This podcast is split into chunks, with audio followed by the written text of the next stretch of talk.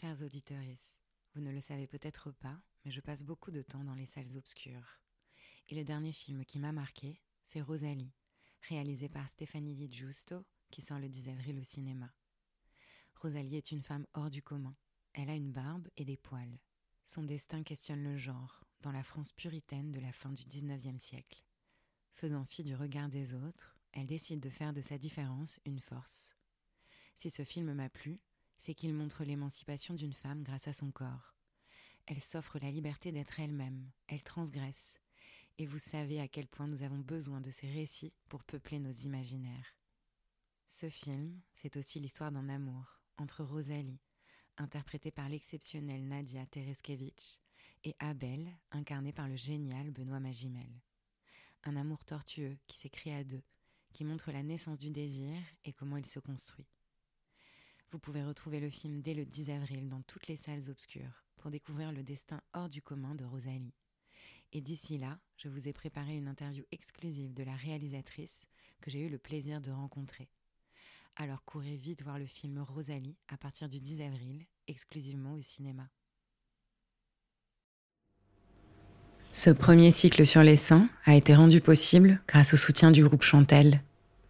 Chantel, c'est un groupe de lingerie familiale qui a su relever le défi de se réinventer, de capter l'air du temps et de créer des sous-vêtements pour toutes les femmes, de tous âges et de tout corps. C'est surtout une équipe sincèrement mobilisée par l'idée de donner la parole aux femmes, de faire bouger les lignes sur la représentation de leur corps et de célébrer leur puissance et leur diversité. Alors quand ils nous ont proposé d'être notre partenaire sur ce cycle, on a tout de suite dit oui parce qu'on croit que c'est en rassemblant les forces en présence qu'on va plus loin. Merci à eux.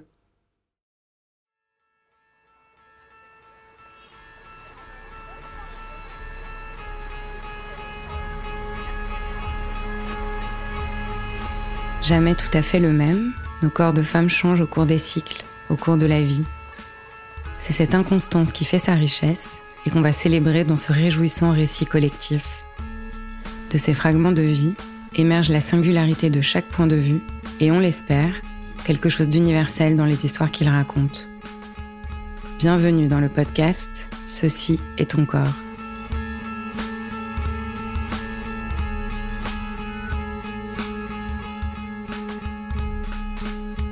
On continue notre cycle autour des seins et aujourd'hui, c'est Amandine, 41 ans, qui nous parle de sa relation avec eux les seins condensent beaucoup de l'expérience vécue du féminin. Mais qu'en est-il quand ils sont aussi liés à la maladie? Alors que près d'une femme sur huit développe un cancer du sein au cours de sa vie, Amandine nous raconte son expérience de corps douloureux.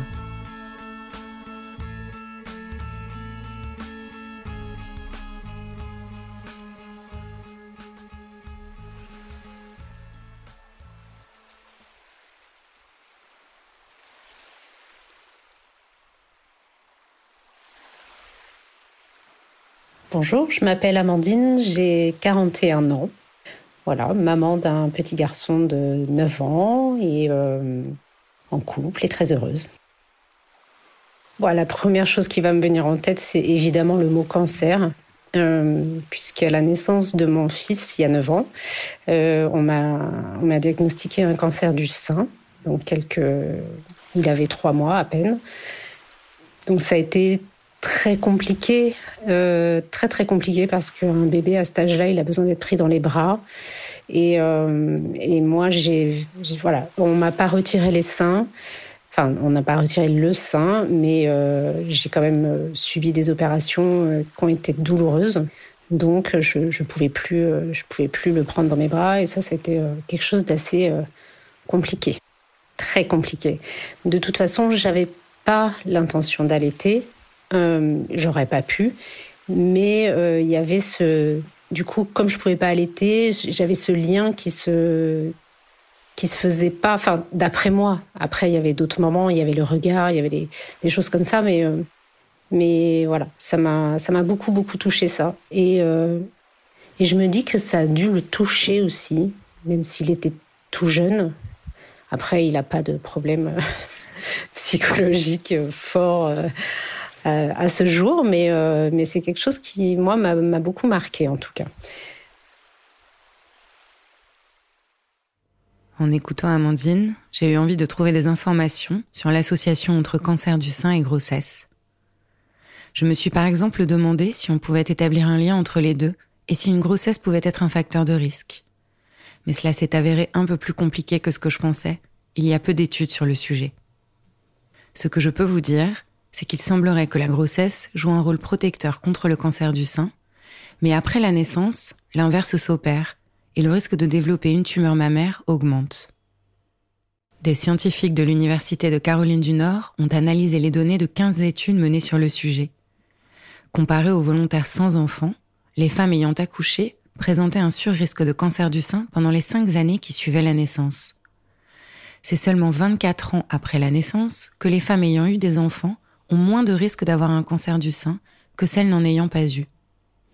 Et 34 ans après l'accouchement, le risque des mères de développer un cancer est de 23% inférieur à celle des femmes du même âge n'ayant pas eu d'enfants. Ces différents facteurs peuvent varier en fonction de l'âge des femmes, mais aussi en fonction de la prédisposition génétique de chacune. Avoir des enfants aurait donc un effet protecteur sur le long terme, qui peut se poursuivre bien au-delà de la ménopause, lorsque le cancer du sein est plus probable. On sait aussi que la grossesse et l'allaitement réduisent le nombre de cycles menstruels d'une femme, et ainsi son exposition à des hormones comme les oestrogènes, qui stimulent la croissance de la majorité des tumeurs du sein. Rappelons quand même que les femmes ayant eu des enfants avant 40 ans courent un risque beaucoup plus faible de cancer du sein. Et donc, même pendant cette période de risque accru, leur risque global reste faible. Des recherches supplémentaires restent donc essentielles pour comprendre les mécanismes de ces effets qui impliqueraient probablement de nombreux facteurs. Le diagnostic d'un cancer du sein pendant la grossesse ou lors de l'allaitement est difficile et souvent tardif en raison des changements naturels qui se produisent dans les tissus mammaires. Il est donc important d'être à l'affût des signes et des changements s'ils s'avèrent persistants. On vous encourage d'autant plus à vous auto-palper les seins, puisque 90% des cancers sont détectés de cette façon.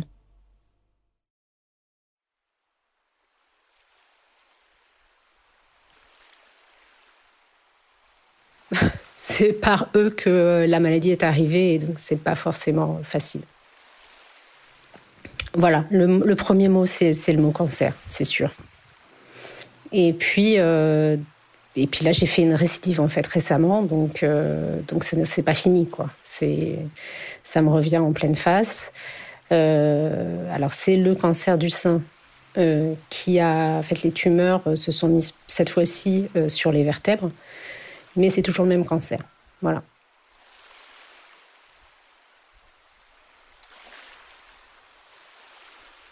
En fait, au bout de, cinq ans, en général, euh, on, est en mode récidive. On est en mode, pardon, euh,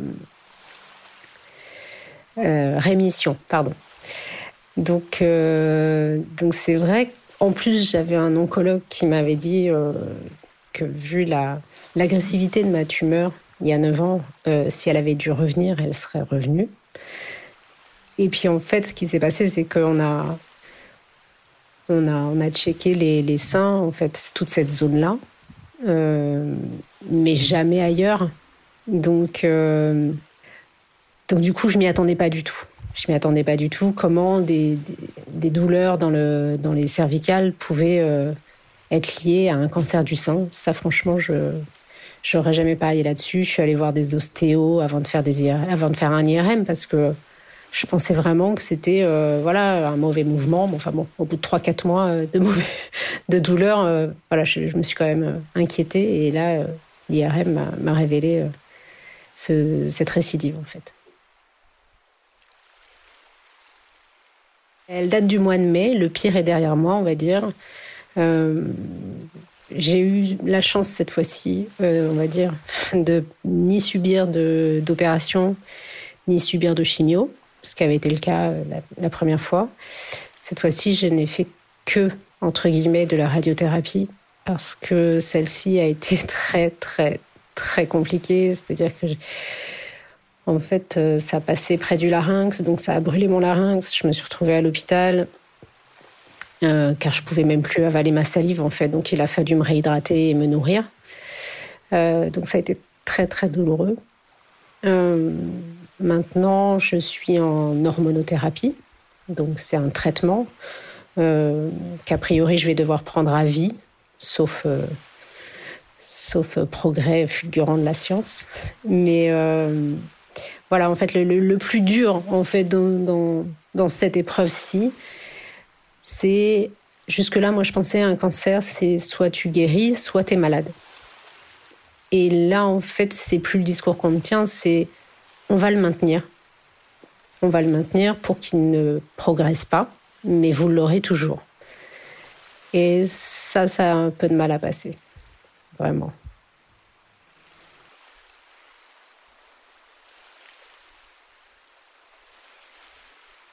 C'est assez étrange, c'est-à-dire que je j'ai jamais, en fait, j'ai eu confiance en, en personnel soignant euh, à qui j'ai eu affaire.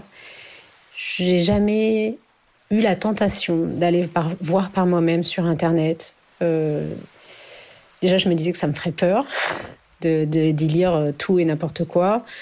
Et euh, donc, finalement, c'est plutôt pas un sujet que je maîtrise, bizarrement. Je le vis, mais je le maîtrise pas.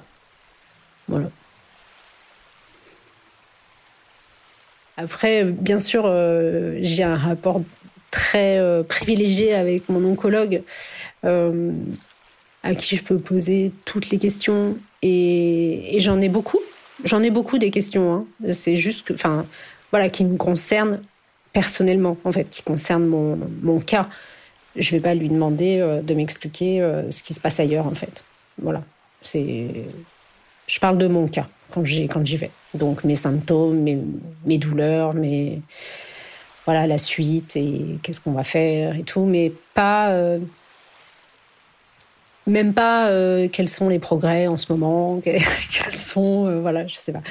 J'ai pas envie de me donner de faux espoirs en tout cas, donc voilà, je pars du principe que j'ai un traitement à vie et on verra comment ça se passera.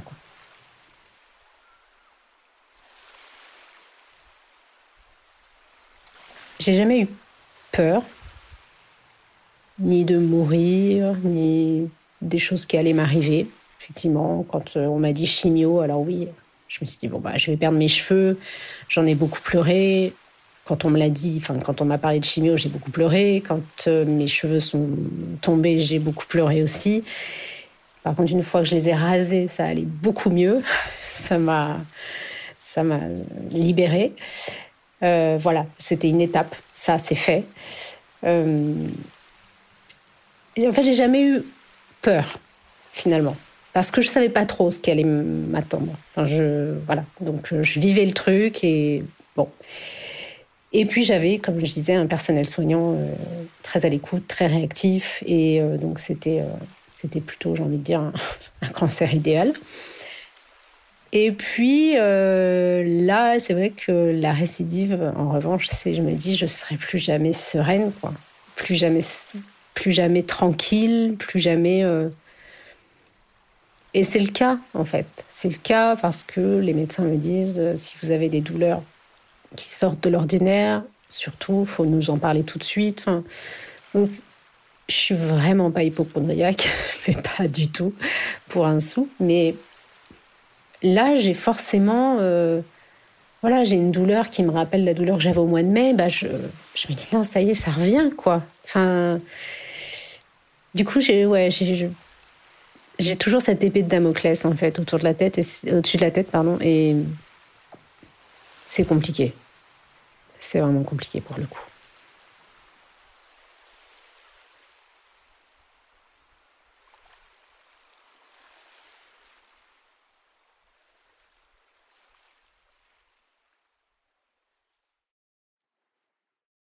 Si trois cancers du sein sur quatre sont guéris grâce aux avancées de la recherche, le risque de récidive n'a pour autant pas totalement disparu. Dans 80 à 90% des cas, le cancer du sein est traité à temps et la chimiothérapie, en éliminant les cellules cancéreuses dans tout le corps, réduit considérablement le risque de récidive. Mais malheureusement, dans certains cas, une rechute peut se produire. On parle de récidive locale ou loco-régionale lorsqu'elle se manifeste au même endroit ou à proximité de la tumeur primaire. Et parfois, les métastases se manifestent à distance de la lésion initiale, et souvent dans un tout autre organe, comme c'est le cas pour Amandine. La migration de ces cellules se fait via la circulation sanguine ou lymphatique. Selon une étude publiée dans la revue New England Journal of Medicine, le risque de rechute pourrait s'étendre jusqu'à 20 ans pour certains types de cancers du sein. Ce risque concerne plus particulièrement les femmes qui ont souffert d'un cancer alimenté par des oestrogènes. Certaines tumeurs du sein sont hormonosensibles, ce qui signifie que les hormones produites par l'organisme stimulent leur croissance. Ces femmes vont alors suivre une hormonothérapie, comme Amandine, qui devra prendre ce traitement à vie. Les traitements hormonaux sont susceptibles de provoquer des effets indésirables, qui peuvent avoir une incidence sur la qualité de vie, comme des bouffées de chaleur, une sécheresse vaginale, de la fatigue, la formation de caillots dans les vaisseaux sanguins, de l'ostéoporose, mais aussi des douleurs articulaires. Les chercheurs s'interrogent aujourd'hui sur la durée standard des traitements appliqués actuellement. Certaines études suggèrent que 5 années supplémentaires de traitement, soit 10 au total, seraient nécessaires pour réduire visiblement les risques de récidive.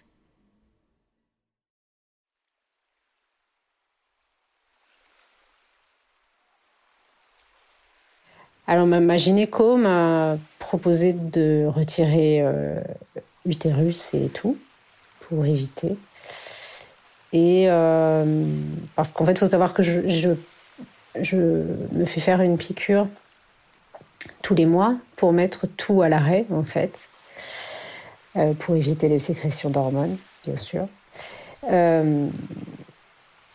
je lui ai dit, je préfère me prendre une piqûre les, tous les mois dans les fesses que que de repartir sur le billard en fait. Et, euh, et pour le coup, euh, autant la disparition de mes seins, je ne sais pas comment j'aurais réagi, mais la disparition de mon utérus et ne plus avoir la possibilité, même si j'ai 41 ans et que je ne pourrais plus euh, faire d'enfant parce que, parce que je suis en traitement et que je ne peux pas faire d'enfant pendant ce traitement.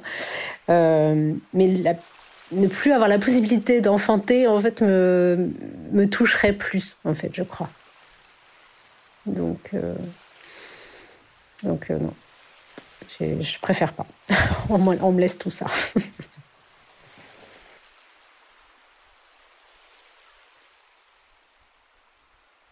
Oui, alors il y, y, a beaucoup d'ambivalence en fait dans mon histoire avec eux, euh, dans le sens où je les ai eus très très tôt c'est-à-dire vers euh, l'âge de 10 ans, quand j'ai commencé à avoir mes règles. Donc très tôt, j'ai euh, eu, euh, eu de la poitrine. Malheureusement, c'est arrivé aussi parallèlement à un moment où j'étais légèrement en surpoids. Donc ce corps, je l'acceptais pas parce qu'il n'était pas comme celui de mes copines, clairement. Euh, non seulement parce que j'étais un petit peu ronde, mais en plus parce que j'avais de la poitrine qui poussait, euh, qu'il fallait que, que je trouve une excuse pour ne pas aller à la piscine, parce que en CM2, ne pas aller à la piscine à cause de ses règles, bah, c'est très étrange. Euh, voilà, donc, donc ils sont arrivés, je pense, trop tôt. Oui, je ne savais pas trop quoi en faire, en fait, à l'époque. Euh, et par contre, plus tard, quand j'étais adolescente, euh, jeune femme, euh, là, par contre, c'était plutôt un, allié, enfin des alliés. c'était plutôt un, un, attribut de féminité et de, et de séduction. ils étaient de taille plutôt généreuse, Donc euh, c'est vrai que j'aimais bien euh, des jolis décolletés, des choses comme ça. C'était le moment, euh, on va dire, apaisé avec eux à ce moment-là. et puis, et puis bah voilà, ça, ça, a changé à partir du moment où j'ai accouché, quoi.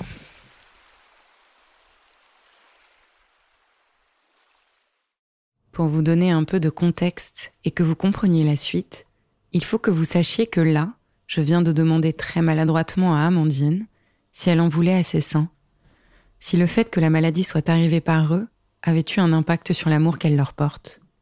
On l'écoute.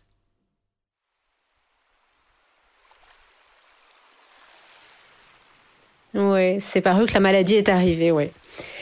Euh, non, comment leur en vouloir? Euh, Non, bien sûr que non. mes seins, c'est moi, en fait. Donc, voilà. c'est comme. ça me fait penser, en fait, ce que tu dis, ça me fait penser à une infirmière très, très indélicate. qui m'avait dit ah bah ça c'est votre grossesse qui vous a donné votre cancer la poussée d'hormones et, et si j'avais eu un problème enfin des rapports compliqués avec mon bébé, en fait, je me dis que j'aurais pu lui en vouloir. Parce que c'est lui qui m'aurait apporté ça finalement. Et j'ai trouvé ça horrible en fait. Non, je peux pas en vouloir à mon bébé. C'est moi qui ai voulu être enceinte. Et c'est enfin. Donc, euh, donc non, non, bien sûr que non, non, je peux pas leur en vouloir. Euh, en plus, enfin, de dire ça, ça les personnifie. Non, enfin voilà, c'est juste une partie de moi, quoi.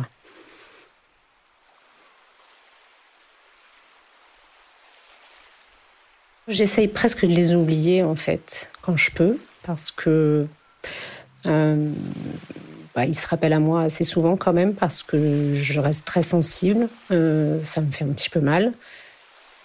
Je les, je les mets pas en avant. En fait, euh, voilà c'est vrai qu'après une grossesse, en plus, ils ont énormément diminué. donc, donc ça m'arrange. On va les, je les cache et, et tant mieux. J'ai pas envie de les mettre en avant en tout cas.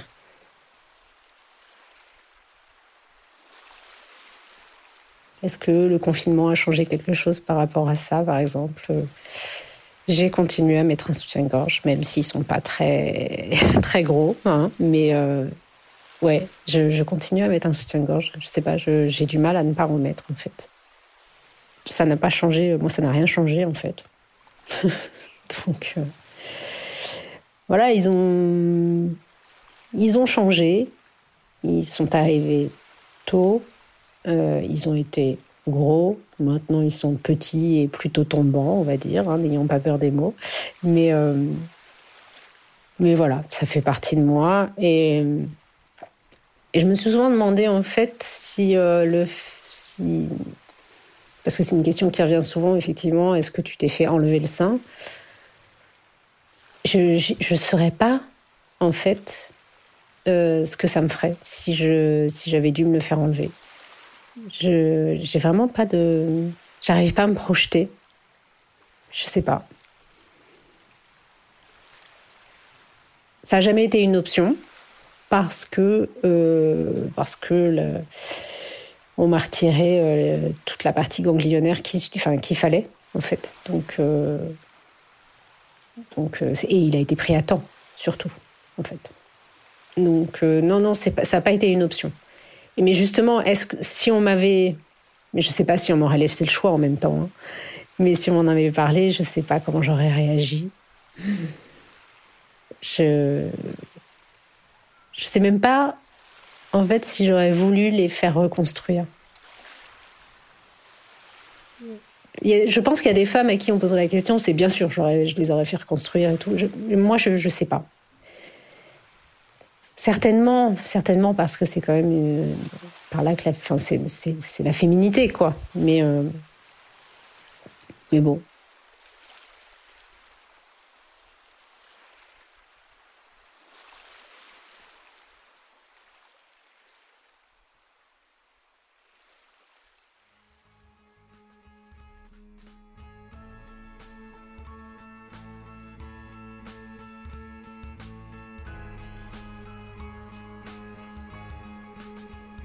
Merci à Amandine pour son témoignage.